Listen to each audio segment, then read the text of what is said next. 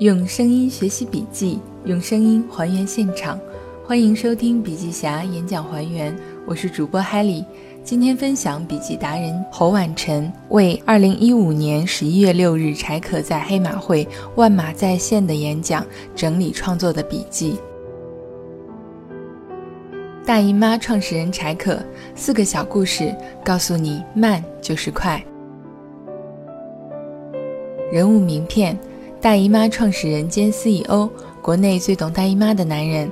大姨妈是国内首家最具影响力的女性健康管理软件和最活跃的移动女性社区。一轮获得海通开源投资有限公司汤臣倍健及创始人柴可追投的1.3亿人民币。在创业艰难的时候，他鼓励自己：创业就像超女，走到最后的都是纯爷们儿。感谢大家，我很荣幸这次能够跟大家做一些分享。今天分享的主题，我做了认真准备，它来自于我的创业经历，是我从2009年开始做企业到现在这六年来的沉淀和反思。主要以四个故事作为每个环节的开头。我每个环节的开头，我会分享一张我的手绘稿，是原创大稿和真迹。这个手撕页的小本子是福布斯杂志在前年送的。一直也没用，这回正好把它拿来做手稿页，也表达今天想讲的主题：回到初心，回到商业的本质。一惯性会成为你的惰性。第一章我画的是东非大裂谷，大家如果看过《人类简史》，应该会发现里面是很有意思的一个故事。在十几万年前，东非大裂谷居住着一群特别快乐的猴子，这些猴子都生活在果树上。果树非常高，果树周而复始结出新的果子。猴子不用下树，就可以在树上生存得很好。饿了就摘果子吃，困了就躺在树上睡一觉。猛兽是攻击不到它们，只要躺在树上，就有丰满的果子可以吃。忽然有一天，全球气候大变化，发生了一次巨大地震，于是就产生了今天很著名的东非大裂谷。如果大家去查一下 Google Map 的话，就会发现东非大裂谷的长度大概等于赤道长度的五分之一。大裂谷使得整个非洲大陆的板块分成了两块，一个是西非，一个是东非。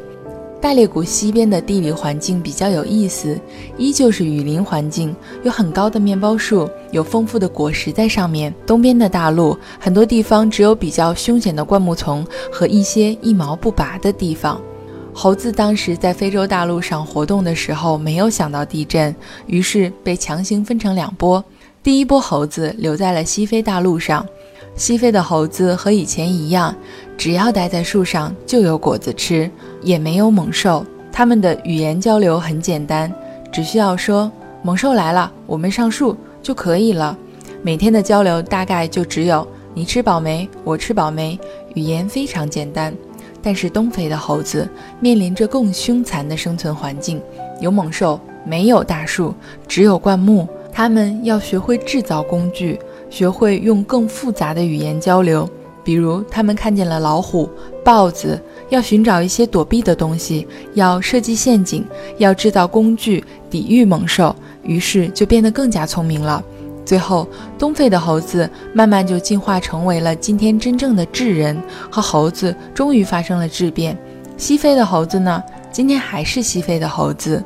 故事稍微有点长，虽然这是一本人类学的书，但是我觉得，在创业的这些年，发现互联网也是一样的。前一段时间，我写了一篇小分享，也是关于猴子理论的。我想通过这个故事讲的就是，互联网上获取流量就像猴子获取果实一样简单。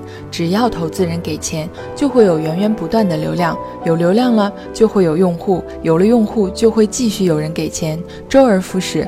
好像生存的规则非常简单。但是东非大裂谷产生了。我觉得就像最近的资本寒冬，大家在融资的时候会发现，以前给一千万都不要的，现在一百万也求着别人给，发生了什么呢？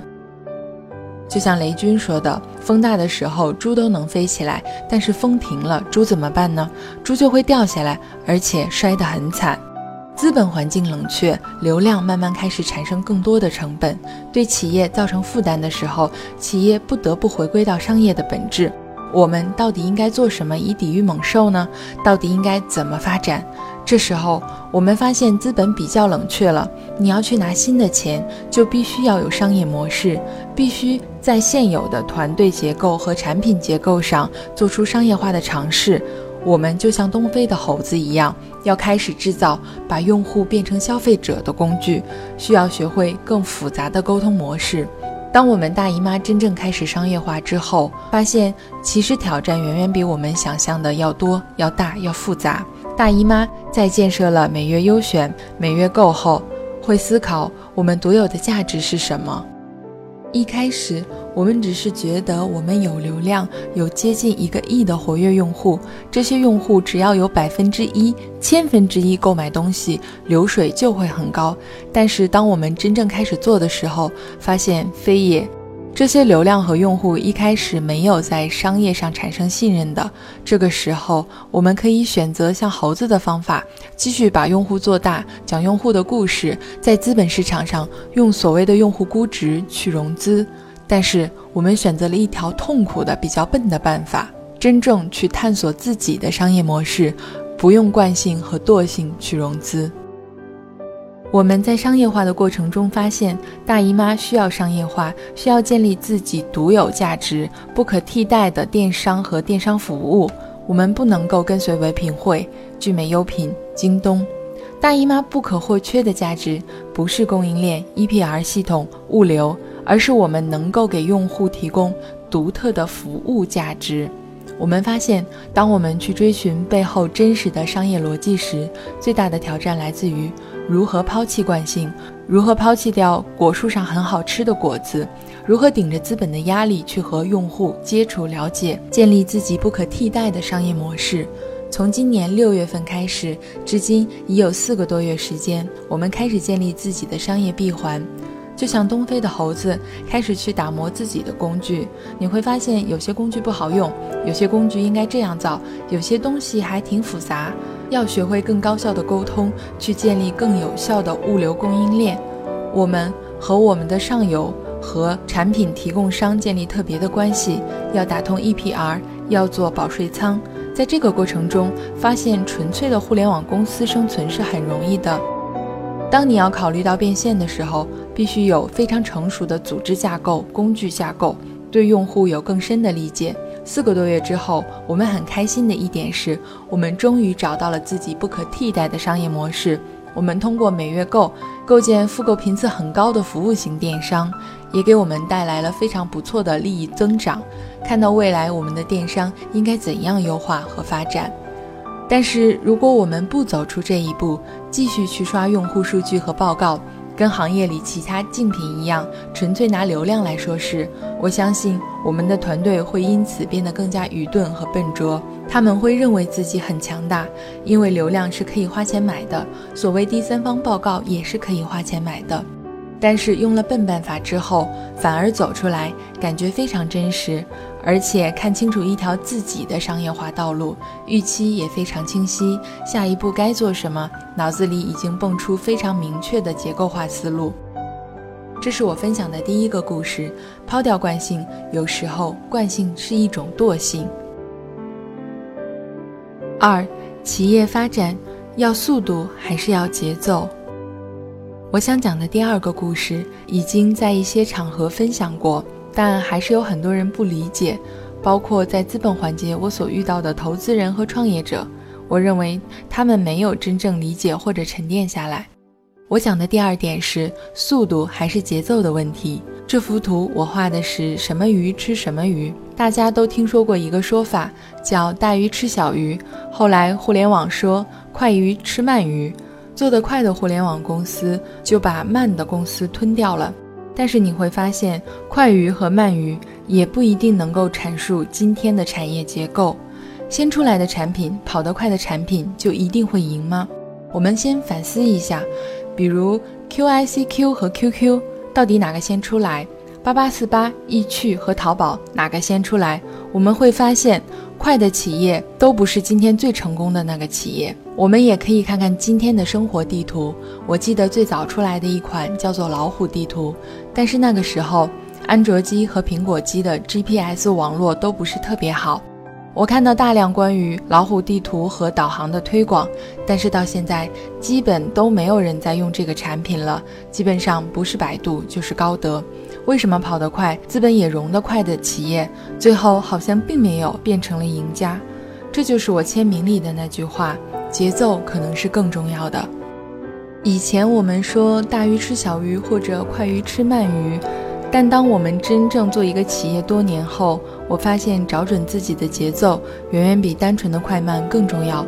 我身边也有一些企业或者创业企业，他们喜欢不假思索地去跟随别人的一些脚步，称之为“再不做就来不及了”，再快一点，再快一点，快一点融资，快一点抢市场，好像一切不快就要输了一样。你会发现，当你在快的过程中，没有时间去沉淀和思考。团队很快打减，所谓的商业模式、数据结构都没有经过推敲和验证，甚至连一个数据的架构都没有，更多靠创始人和创业者团队的嗅觉和直觉去判断。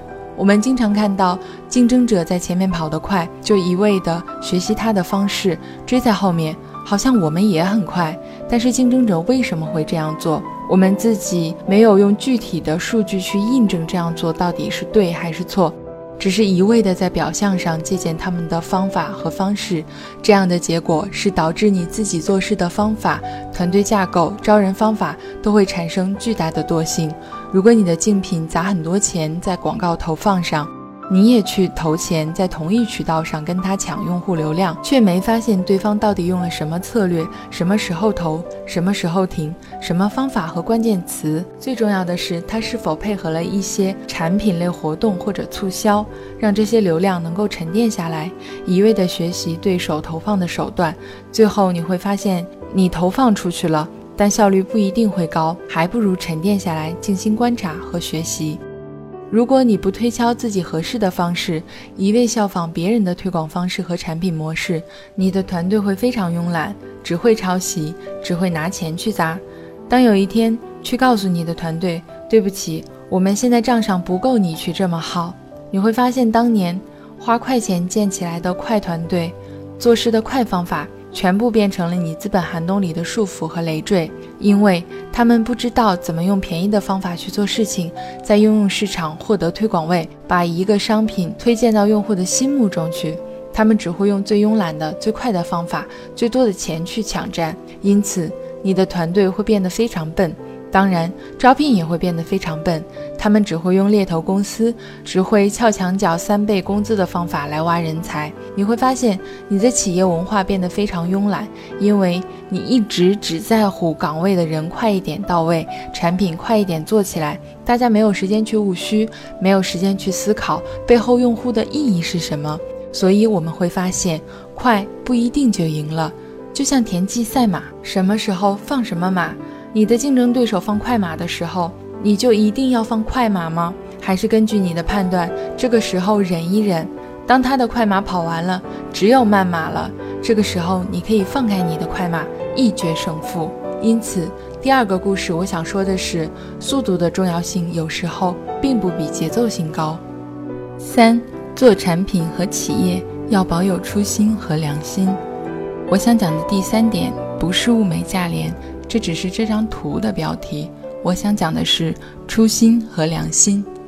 我父亲是一名实业创业者，他二十多年前开始做中成药，他教会我蛮多东西的。为什么今天药品行业的创新和品质都有问题？他说了很多让我感慨的事情，也让我意识到，在商业的环境里，物美价廉其实是一句骂人的话。在七八十年代。电视上播的最多的是物美价廉，好像所有的东西必须物美且价格便宜。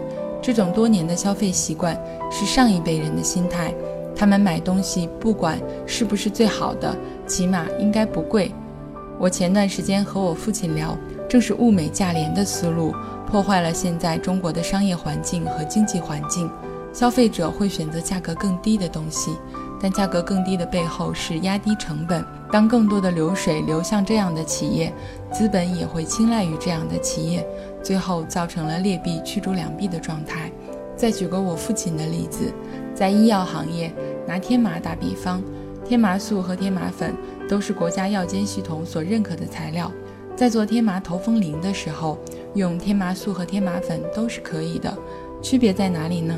天麻素是化学合成天麻的主要成分。天麻粉是真的天麻研磨成细粉颗粒，两个成本相差四十倍，把天麻磨成粉是化学合成的四十倍。在这个商业环境里，大量企业得知这个消息后，会选择更廉价的天麻素，虽然是法律允许的，但是略知中成药一二的人会知道一个道理：中成药起作用的往往不是它的主要成分。因为天麻素的主要成分往往是淀粉或者水，虽然不伤人，但是没有什么作用。在这个环境里，大量企业开始选用天麻素代替天麻粉，成本更低。虽然效果会有比较明显的区别，但是消费者会选择便宜的天麻素生产的产品。于是，国家药监系统也觉得自然而然，认为这个药品卖的虚高，一竿子把这个药品做成了最高定价。于是。本来做良心产品，用天麻粉做产品的企业丢掉了很多毛利。我父亲的天麻头风铃也就没有毛利。没有毛利后，一个企业是不是就不应该生产或推广这个产品呢？作为一个商人，如果我们不想违背良心做事情，我们可以不干这个事情。比如我不想用天麻素，用天麻粉又亏本，那我是不是可以不生产这个药呢？这当然是选择之一。但让我震惊的是。至今，我的父亲企业还在用天麻粉生产这个药，他每卖一盒大概要亏几块钱。他为什么要去做这个事情？原因很简单，企业招牌很重要。有很多长期头痛患者会习惯用这个药品，如果用不好的东西去替代，药效就会下降。如果不生产的话，他们只能去买那些假的或者没有副作用但吃了也没什么用的药品。他做了最差的选择，居然选择用亏本继续去供应这个产品的生产量和销售量。我本来以为这个事情会以悲剧收场，公司会亏得一塌糊涂。但是一个企业的初心和良心给他带来了很大的转机。他用这样的思路做产品，他的整个团队，包括推广和销售团队，信心非常强。对公司的信仰非常高，在其他品类上面创造出了更多的利润空间。当所有的产品都是凭良心去做，总有一些产品是不受到价格体系约束的，其他品类的上升是非常显著的。最有意思的是，其他品类也因为这个品类的固执和坚持，使得产品品质、渠道销售信心都倍增。所有的进货渠道都认为这个企业出来的东西一定是最好的。虽然这个药品亏本了，但其他药品在同类领域的信任度和销售价格都在狂飙。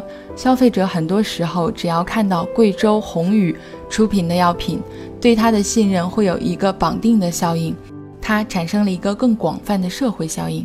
我想说的是，万事万物都有一个因果，一个看上去比较笨的选择，不一定带来坏结果。就像物美价廉。如果所有的公司都生产价廉劣质的东西，我们所有家庭用的也是廉价的劣质的，所有企业挣的钱也是黑心的有问题的，周而复始的循环后，每个企业挣的钱都有问题，每个人做事的方式都有问题，最后这个社会就会形成一个恶性循环。四，退一步，不要打死结。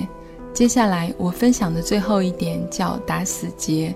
这是我画的北京市朝阳区九仙桥路段地图，因为我们公司就在附近，大家可以看到左下角有个绿盒子叫三六零，这就是周鸿祎周总的三六零企业，他确实在九仙桥上。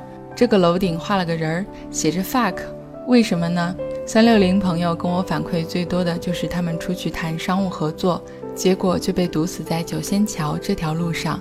这张图分享的是九仙桥的真实路况，大家可以看到左上角九仙桥中路和右下角万虹西街这两条路各有两个红绿灯。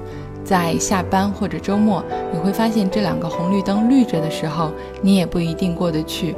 完全被车流堵死了。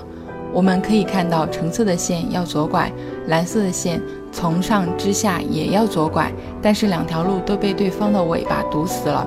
看到橙色这条线上的车想要从九仙桥路行驶到九仙桥中路时，被蓝色的尾巴堵死在九仙桥路上。蓝色的这条线同理，所有的直行的、左拐的、右拐的车全部都堵死在这条路上。我用红色的圈画出这两个不该存在的尾巴。如果这两个尾巴不存在的话，这两条路的车都可以走，后面的路口就不再拥堵。为什么会有这两个红色圈圈加问号的尾巴呢？我觉得大家开车时都有这个经历：明明已经黄灯了，前面的车已经排到了上个路口的尾巴，但是我好像还能走，我就一定要顶着他的屁股后面。不管是不是已经把中间道给斩断，因为我是可以走的，我是绿灯。也有一些人可能像我这样在路口停住了，哪怕我是在绿灯或者黄灯快变红的时候不再往前走，我会遭遇什么呢？后面的车不停地按喇叭，或者后面的车特别快地超到我前面，他自己也堵在上个路口。中国人开车着急的态度，就像我们做企业一样。有时候你明明知道你会堵在那里走不了，但是你不走的话，又有很多人念叨你，比如资本、商业环境或者竞争的压力，他会催着你把你的车停在一个并不通畅或者你也不知道能否过去的路口。这个问题看似很多企业家的学习能力和智商提升比其他人要高一些，其实不然。有句话叫“身在此山中”，我觉得并没有比这些造成拥堵的车主更加聪明。因为我们在当下备受经济和竞争压力，往往会做出一些不假思索的事情。就像前面案例里讲的那样，我们似乎在被外力推着做决定。那么打死结能不能靠一家企业或一己之力来扭转局面呢？我还是给大家举一个堵车的例子。有一天下班在路上，发现这个路口快要堵死了，于是。我把我的车停在 N 档，停在路上。我让前面的车该左拐左拐，该直行直行。任后面喇叭按得再凶，我就是不走。我堵在这儿不走的话，后面的车也得等一等。于是我放了大概三分钟的水，前面的车无比畅通。等我再走的时候，这个路口就完全通畅了。同样，在二零一四年，我们迫于竞争和压力。不得不做一些大的市场投放，因为似乎所有的竞品都砸钱抢流量。这时，我们就做了一条最笨的方法。我要求我的团队去找不花钱做流量和用户的方法。于是，我们发明了 ASO 的方法 （App Store Optimization，应用商店优化），在移动应用商店中去推广你的 APP。其实，我们是真正的 ASO 鼻祖。我可以分享一些截图给大家看。这些截图里，你搜一线应用微信、高德、微博、陌陌，它的第二位都是大姨妈。这个方法是我们发现和发明出来的，我们称之为 ASO。后来有很多做 ASO 的公司如雨后春笋般出现。这个方法就是让我们出现在所有热门应用的旁边，即第二位，在关键词和给用户的搜索结果做一些优化。后来。这个方法当然被苹果发现和禁止掉了，我们就没有再做 ASO 了。但是如果我跟所有当时的推动力一样，鲁莽的砸钱做流量，我的团队永远也不会找到便宜和廉价的 ASO 手段，我们也不会因此获得一个更机动、更灵活的团队。当我们内外顶着很多压力在做这件事情，就像我们开车发现前面走不了，哪怕是绿灯，我们也要停一停，是一样的道理。我把我的节奏放缓下来，我的团队重新梳理自己做事情的方式、策略和方法。这件事情之后，我发现团队变得更加强大了，渠道推广手段也更加多样，成本也降下来了。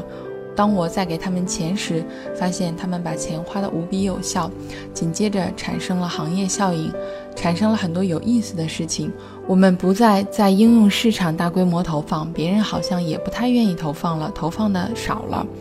可能以前你俩较劲儿，每个月砸三四百万在这个渠道上，你走了之后只有十几二十万了。这是一个几何量级的降低。整个商业环境和交通环境一样，我们去硬碰硬的时候就陷入了死循环，打了个死结。当大家都退一步，看一看更聪明的方法时，或许所有的友商都找到了出路。五、创业者的五点思考。最后总结一下，我归纳了五点，认为是很重要的。第一，不要放纵你的惯性。因为它可能就是你的惰性。第二，相对于速度来说，一个企业的发展更应该清楚自己的节奏，因为企业不是赢在二零一五年或二零一六年，而是十年之后还存在的公司才是行业赢家。第三，应该继续保持初心和良心。当你坚持做的时候，会发生良好的蝴蝶效应。你的团队会发生质变，变成一家生产更好产品、做事更高效的公司。第四，一即是全，不要以为你自己坚持了，你就一定会被别人超越过去。所有的超越都是临时的，所有的按喇叭你都可以不去听。但是，当你坚持下来，做到你自己的时候，真正的质变就开始发酵和产生了。我也更相信一个社会化效应。当更多企业家坚守不打死结，不去因为后面的人逼逼，不去因为社会环境浮躁或资本推动就丧失掉自己的步伐，去追逐前面的死胡同，我相信商业环境本身会向更好的方向发展。第五，死而无憾。在你的一生中，做企业也只是一个环节而已，并不是所有。不要做一些你临死会后悔，或者当时违背了我们良心和初心的事情。